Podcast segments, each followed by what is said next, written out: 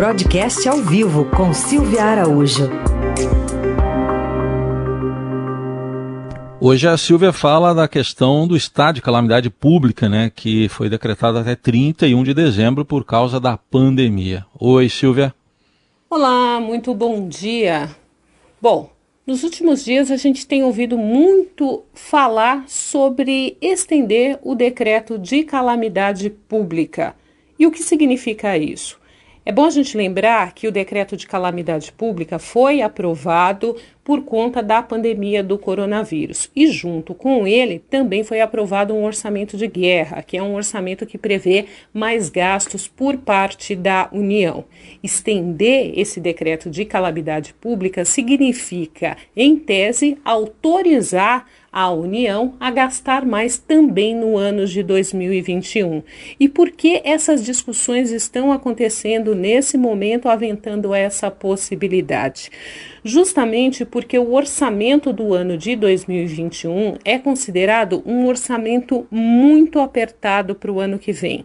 Tem muita gente que até diz que esse orçamento de 2021 pode ser considerado como uma peça fictícia, porque as despesas e receitas que estão previstas para o ano que vem, elas não estão batendo.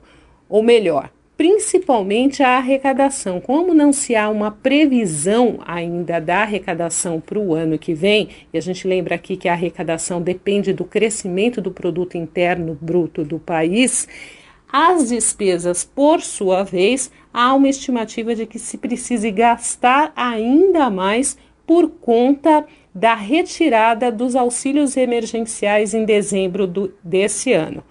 Com isso, para o ano de 2021, fica a incógnita: como é que vai se comportar o PIB depois de retirado todos os auxílios que foram concedidos nesse ano de 2020 por conta da pandemia do coronavírus e também por conta da autorização que foi dada pelo Congresso Nacional para o Tesouro Nacional gastar um pouco mais.